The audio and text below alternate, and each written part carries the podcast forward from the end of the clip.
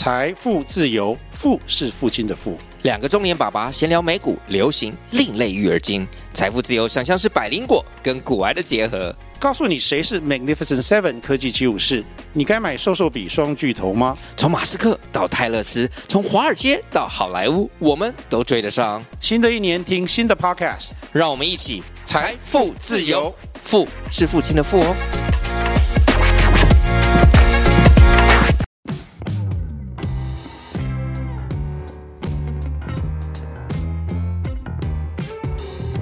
大家好，我是租宇的共同创办人 Sean，欢迎回到欧本豪斯。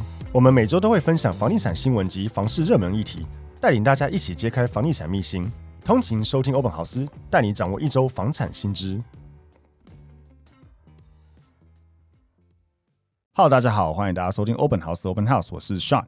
那今天我们特别邀请到了东哥经济学的东哥来到我们的节目现场，可以聊一下东哥的背景跟一些特别的访谈。那我们欢迎东哥。嗨，大家好，东哥经济学是一个 podcast，我主要有做法拍屋，然后什么加密货币一些有的没的都会聊，机会可以来我的频道听听。对，所以你以前是做？我是二零二零年之后开始做法拍屋跟做 podcast。那我在做法拍屋之前，就是算软体 APP 做 PM。呃，在更之前，就是我大学的时候算。念财税系跟不动产有相关，然后就修很多什么土地税吧，巴拉巴拉巴拉，然后呃也有修不动产投资，然后那时候就开始看房子。大概二零一四年那个时候买自住房，然后是跟一个代销业者，就算他们是卖房子的那种广告业者，就有聊到说他卖我这一间房子，假设是一千万，他们就是抽四分之一。就抽二十五趴，就是一千万，他们就可以拿两百五十万。有这么多？我记得当时那个小姐是这样跟我说，然后我就记忆很深刻，我就说哈什么？我我我我真是好几年的房贷都缴到你们的那个口袋，我就觉得哇！但那他那时候有说什么不二价什么，反正看了就蛮喜欢，总之就买了。开始有觉得说，哎、欸，以前好像有听过法拍，那就是一直。觉得很想从事，因为那个时候还没有进入法拍的，就自己上网查嘛，就知道说哦，法拍每一拍打八折，第一拍流标打八折，第二拍就八百，那第三拍又流标就再打八折，就是六百四，就是价差很多。就对于一个上班族来说，就觉得哇，这个。到底其中的奥妙在哪里？反正就是埋藏在心里面，但中间也是要一直工作干嘛？然后一样假日的兴趣就是看屋。然后后来就疫情嘛，刚好前一份工作也结束，就收到我有一个前同事，我那个前同事是一个一个小女生，她就去当办公室租赁的中介。对我们来说转变很大，很大欸、因为我们是坐办公室的白领上班族。然后她就说超好玩的，以前我们每天坐办公室都觉得整天很想死什么之类的，很适合。然后他就说可以出去。一开始啊，前三个月是这样，他觉得很好玩那什么。后来过半年一年，就说我超累，每天跑。但是没有做过，对于我们是上班族的人，会觉得哇，好新鲜，每天看不一样的人，然后要一直讲话，对我们来说就很好玩。嗯、我就被他这股冲劲，就是去影响到了我。我就想说，哎、欸，他都可以，那其实我也可以。我我为什么每天要朝九晚五？那我也可以试试看。但我不要跟你做一样的。我就是以前一直想要法拍屋，所以我就想说，哎、欸，看有没有公司前辈。可以收留我，刚好有人就是愿意收留我，然后就进了这个法拍业这样。可是我也好奇，因为我们前几周其实新闻有看到说，法拍号称现在的移转量已经创了二十年来的新低。那以你自己在前线，你觉得真的有少很多吗？因为我们每周都会开会，跟大家说。何止是二十年的新低，是历史以来的新低。那为什么会新低呢？大家应该都知道，说这两三年房价疯狂的涨，不止。预售屋涨，中古屋也涨。那很多这些人在市场上买不到房子的，他们就会跑来法拍屋。比如说这社区买不到，哎，那间有在卖，那我也要。那哎，它是什么法拍？那我就去。所以法拍屋的去化速度非常的快。所以其实说法拍屋可以买吗？还是可以买啊。就是那个社区没有，只有它一间，它是法拍屋，它就会变得奇货可居。嗯，大概是这样子。了解。所以其实量真的很少。对，有史以来最少。但是好的地区，比如说你们做过房东，比如说大安区。哎，它一间有有法拍，一定是很多人排队等的。确实了，就是如果它是稀有品，然后像我我我家住中和，我之前南华路那边有一个社区、嗯、很有名的社区，它有一间忘记十几楼，就条件很好的一个在法拍也是抢标。对啊，对啊，嗯、就是一样，就那个区域只有你在买，只是你现在的身份被卖的身份是法拍。法拍大概有分点交、不点交，什么未保存登记这。哎，之前不知道有没有讲过，但是大概讲到。对，嗯、那现在也可以稍微分一下，就是哎你有租过房子吗？对，你租的时候房东可以进去吗？如果是对，觉得不行进去，嗯、但是房子的所有权还是我的。假设我是房东，所以这没有问题。那你们租的叫做使用权，所以点交跟不点交就是在点交这个使用权，所以你不能说你买到房子产权是我的，林北今天就要进去，不行。嗯、你我们必须要有走法律流程点交这个使用权。那法院通常会写点交不点交，大家就是知道是什么。那一般的话，点交就是法院它会有一些履勘的流程，就是说我们会点交，法院会点交给你这个房子。那实务上大概三到四个月就可以走完法律的一些流程。那不点交的话，法院就写说哦，这间房子它。不点交，所以通常这个就是要处理比较久，所以大家就可能觉得会比较麻烦。嗯、但是通常一个逻辑就是，越麻烦的物件，它的价差越多，因为你要想竞争者越少，越少人跟你去竞标，所以你就慢慢会有一些利润。这也是资讯不对称嘛。当然，因为我以前都跟人家讲说，点交简单来说就是法院跟你说来那个。权状给你，过户给你啊，就自己想办法。他根本不会管你说你能不能真的把房子的像你讲使用权拿到手。对，经由法拍屋来买，你是需要走过法院的程序，然后把点交。你不是随便把人家乱乱开门，然后你就可以进去。你是必须要有一个点交的流程，是这样。对，可是我好奇，因为。大部分会讲到，当然稀有是一件事情，但另外就是价钱，因为毕竟法拍好像真的问题会比较麻烦或多一些。那我就会好奇说，就是第一个价钱，以现在市场上真的有。比较便宜吗？还是其实也没有？我个人觉得这个问题就是说，如果你一年呢、啊、没有买卖到上百间、上千间，甚至上万间房子的人类，其实我觉得不太需要看趋势，嗯、要看行情。那法拍屋其实它就是低于那个行情九百万这个成交价，嗯、就是中古屋屋主他不愿意卖的价钱。有机会还是买到比较便宜？对对，他因为他卖不掉啊，然后就是每个人都觉得他自己房子很棒，但是比较、嗯、就是比较便宜一点了。你会觉得说，现在需要面临到比较多的问题的情况下，即便它有比较便宜一点点，可是你觉得划算吗？风险其实是可以去量化的。嗯比如说不点交，可能你去看它的内容，看它是比较麻烦的不点交，或比较容易的不点交。那打官司的时间跟交屋的时间，把它换算进去，跟你每个月缴房贷利息的成本，如果你去核算之后，哎，觉得有可以，那你时间也愿意等，我觉得你就可以尝试看看。你有遇过很棘手的问题吗？譬如说有占用人，或是一定都会遇到的啊，一定都是死不想走，这是都。呃，我我讲的是恶意的占用人，因为有一些是屋主，他真的死不想走，那个我觉得还好处理，但是如果他是恶意占用，然后要巨额搬迁费之类的那种，你有没有遇过吗？他们都会喊的很夸张，对，就喊得很夸张的价格，随便听听、啊。房子可能八百万，喊五百万，就跟快跟房子一样价格，诸如此类的那种。其实我都随便听听啊，就是他讲他的，那、嗯、我们是一个协调者，然后就是可能带个礼品啊。我们这一行大部分都是男生，我同事可能就带说啊，就讲个屁话，就说哎辛苦了，然后就是买个饮料。通常讲一讲，他也知道他自己不会那么夸张，就说我们也没那么多钱，每个月房贷都没有缴那么多钱。你跟我说，嗯、那我们也很穷啊，年轻人很辛苦，好不。不容易存到头七块，买到这个法拍啊，什么什么之类。所以如果真的协调到不行，那就是告他。告他，其实大家比如说啊，上法院或怎么样，通常告的时候就开始和解。是的，然后告啊，然后可能一个第三方公证人，那其实也不用说真的开庭什么什么。就和解说一个合理的价钱，也不能跟你的房贷差太多嘛。嗯哼嗯哼，嗯，大概是这样。那你有没有真的遇过有人自杀在，就是拍到以后自杀在里面之类的？偶尔会有遇到，笔录上写说他没有，但是邻居有问到说他十年前有烧炭自杀，对，就有遇到。那这种笔录就会写，对不对？通常要写，但是就是会有一些少数，因为法院也是人，可能就没有把它写进去。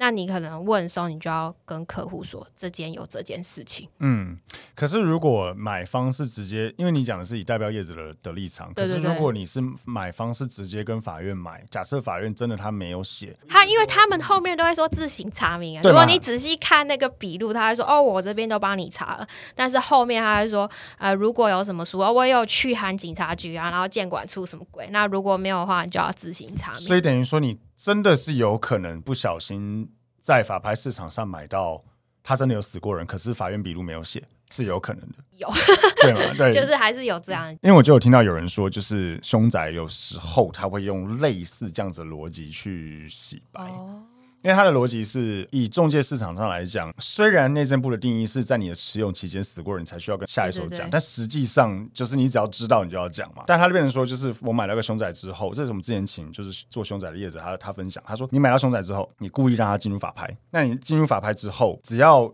法院没有在笔录上写他是他是凶宅，对，那你再请自己的人拍到回来。那那个这个新的买方是不是一个真正的不知道是凶宅的人？对，他在卖，他就不需要讲，他不知道嘛，因为法院也没写啊。对，他就是个漏洞，类似这样子的逻辑，去好像可以把凶宅洗白，不然实际上我们都在讲说什么一日凶宅、终身凶宅，你每一手都一定，只要你知道，你就必须要告。但是其实一定会知道啊，因为你问邻居这种事情是蛮。邻居一定会讲出来说：“哎、欸，那十年前死过。”对，可是有时候就是，如果真的很久以前，二三十年，你这有时候很难查证。我们真的有遇过，就是那二三十年前号称，然后真的因为这样解约的。可是到现在，我们也都没有真的查到有新闻。但是就是那个房子后来真的比较便宜卖的。说到这个，嗯、我有想到也有不是凶宅的，然后笔录写是凶宅。哦，我也听过这个。对，他就是写说他什么什么，但他不想把他房子卖掉，然后就会故意就会故意呈报说、嗯、哦他是凶宅，但他其实不是凶宅。嗯，对啊，其实是就是会比较复杂一点。可是那这样子的话怎么办？通常银行就看到笔录是凶宅，他就不会想贷嘛。嗯，对对对，所以他就会变得比较便宜。那如果你知道他不是凶宅，你去标，那你就有利润。所以我觉得法拍屋可能迷人之处就是这种有一点资讯不对称。那你掌握的资讯比别人多，哎、欸，你知道别人不知道，你敢用这个价钱买，那他不敢，那你就有所谓的那个利差出来。了解了解。接下来让我们进一段广告。租遇首次举办巡回讲座，聪颖好房东，不花冤枉钱，分享小预算装修和出租税务心法。让你轻松搞懂租屋法规大小事，打造房客秒杀出租房。有兴趣的朋友，欢迎点击资讯栏看更多活动资讯哦。那我们进入一下节目第二部分，就是我们自己本身是包租代管业者，所以我们也想聊聊看，说法拍与租赁它相关的话题。譬如说，如果房客入住后发现自己租的房子要被法拍了，我可以怎么办？你有遇过这样子的状况吗？一定会有啊，因为很多不点交的物件，它可能就会写租约几年，对，然后。我说这是不点交其中一个一个案例，就是哎不点交，这一定会遇到。我觉得就是看你要重新拟定合约，或者是继续租它。哎，我可以，我突然想到最近有一个案件，在那个中山区一个五亿的房子，租 Net，、嗯、一个月租金两百多万。你说它是店面，就是好几层楼的店面那种，四四层，嗯，在中山区，然后被法拍了。对，现在所以是谁说法发又不能看室内这一间就可以看？对对对，有一些室内可以看的。开玩笑啦，去去 Net 逛你就可以看了，就四层，而且它租约上面都有公，因为这是大公司，然后就我记得好像租约写到一百一十八年吧，然后他们他们大公司租约不是说一进到底，如果你们就是可能会说哦几年到几年是两百万，然后大概就是两百万左右，然后两百零八万，嗯，所以我觉得这是一个还不错的现金流。只是说为什么会突然讲这个哦出租？对啊，所以你就是重新拟定契约啊。像你刚刚讲 Net，然后我们就会讲到说，我们之前有租那个麦当劳哦，然后麦当劳它很谨慎。他那时候就要求说，他要签这个租约，嗯，他一定要房东先把他的抵押权给涂销，他才租。哦，对他那时候的说法，这个我我们也自己有查查证过，就是说，嗯，因为如果你的租约是产生在你的抵押权之后，也就是说，房东先去贷款，你再你再租房子啦，嗯，发生这样的事情的话，假设房子进入法拍，就像前面所提到的，大部分有带租约的房子都会被列为不点交。对，那在被列为不点交，因为不点交的房子买。比较不敢买嘛，怕问题比较多。一般呐、啊，一般来说这样，嗯、所以就不能说价格会比较差。我用数字举例好了，假设这个房子第一拍是一千万，贷款设定七百万，那第一拍没标掉，第二拍通常就八百万嘛，八折，八百万没标掉，第三拍可能到六百四十万的时候，因为六百四十万已经低于那个抵押权设定七百万，你可以第三拍的时候不要让它可以只打九折，嗯、你可以跟书记官反映。确实，但是我听到另外的状况是说，当这个拍卖价已经低于抵押权设定价格的时候，那债权人可以去跟法院申。请说，因为有带租约，害这个房子变不点交，变不点交，害他不好卖，变成我的抵押权会就是我的债权是有损，到时候拿拿不回我所有欠的钱的，所以他就可以把房客给排除。哦，有也可以，这个也可以书记官去排除，也也有这个，或者是说他不点交，然后在那边一直拍卖，书记官看得很给小，他也会也把他排除，他也会自动把他排除。对，所以就变成说，麦当劳那时候非常的谨慎，他因为就是怕这件事情，因为这个。成立的前提是你的租约是在抵押权设定之后成立的，嗯、所以他那时候要求房东要把他的贷款先还清涂销掉。他先签租约，你再去借钱，非常非常的谨慎。所以我不确定 Net 这么大的公司，我不知道他们有没有做到这样。因为如果有的话，其实它是相对比较立于不败一点。那当然，就标到的人就立刻继续租他就好，他比较不会被做掉。租约最重要的是说，看你有没有有头有尾啦，然后再就是时间没有，然后还有有没有公证，还有是说你有没有居住的事实。嗯，嗯，嗯，就是说你不能当二房东或不能转租，主要是看、这个、你说以法拍的状况下吗？对啊，对啊，还有一些说你法律的公房啊之类，就是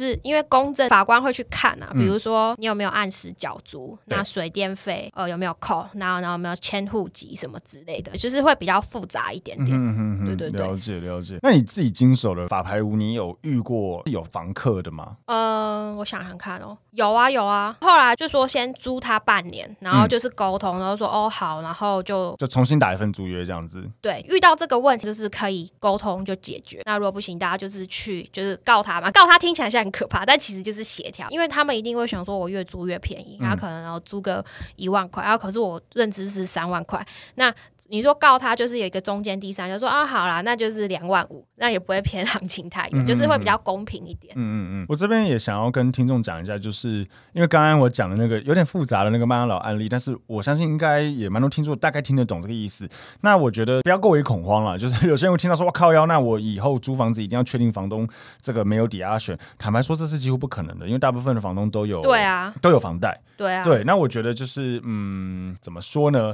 就是其实如果房子被法拍，其实房客应该都会知道了，因为都会贴那个查封的、啊、的通告在你的门上，而且每天应该会有很多人去看。哎，你这房子被法拍，对对对，你一定会知道。所以假设你真的遇到你自己住的房子被法拍，因为原则上所有权还是在屋主那边嘛，啊、所以你还是在被拍掉之前，还是可以先去，可以，啊、可以一来可以住，二来也可以去跟房东去协调说，因为真的可能有点影响你生活，那是不是？可能就提前搬走。以我的角度啦。那我要去拍房子，我会觉得有租客在里面是很好，因为他们通常都很害怕事情，所以是非常的好瞧。嗯，嗯，就说哎、欸，你要继续租他或什么，其实是非常好沟通，因为他只是求一个住的地方。确实，但前提他是善意的承租方，因为像我们之前有听过的案例，就是他其实是恶意的，他不是真的是房客，他是知道房子被法拍，被法拍，他们去占用，对，那种就会比较麻烦一点点。嗯，嗯，那就申请点交流程，然后当天 点交的时候就把、嗯、就 把他拖出去。推出去，对对对，就 实务上会有这样。了解，其实我们提到的这个租屋法拍案例，虽然不是说真的很常见，但是真的也会发生。有有有。所以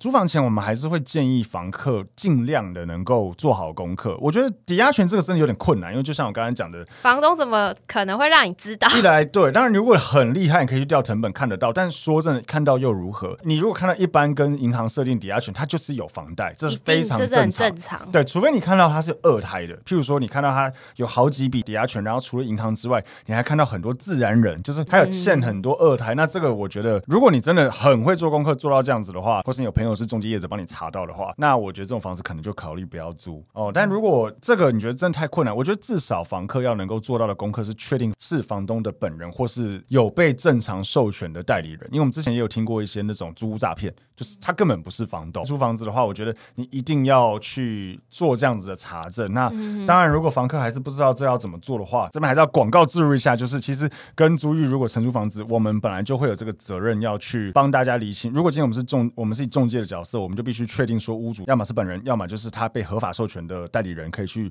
出租这个房子。那如果是我们的包租代管案件，我们也不会让这件事情发生，所以可以保障房客，只要你有正常缴租、正常的居住的情况下，我们都可以保障呃你们的权利啦。我们会把租寓的官网还有官方的 LINE 都放在资讯栏。最近如果需要租房子的听众，也可以点开资讯栏看看。那我现在这边也想工商一下我的法拍屋订阅制的线上课程，主要就是我每一周都会跟团队去看房子嘛，也会帮大家看公文。那觉得如果有不错房子，会在订阅制里面跟大家介绍，顺便就是跟大家解读一下笔录的内容，然后以及跟目前这一个物件的行情差多少，然后大概算一下第几拍次进场会比较有利润，然后会做一个出价评估表。那有兴趣的朋友也可以订阅呃我的笔记，它是比较实物面的，就是说诶每一个目前现在还有在拍的物件，那 maybe 它可能现在刚出来，那我们可以算说诶它大概地址拍次可以进场，然后大家也可以借由实物面来接近一下法派屋。那以上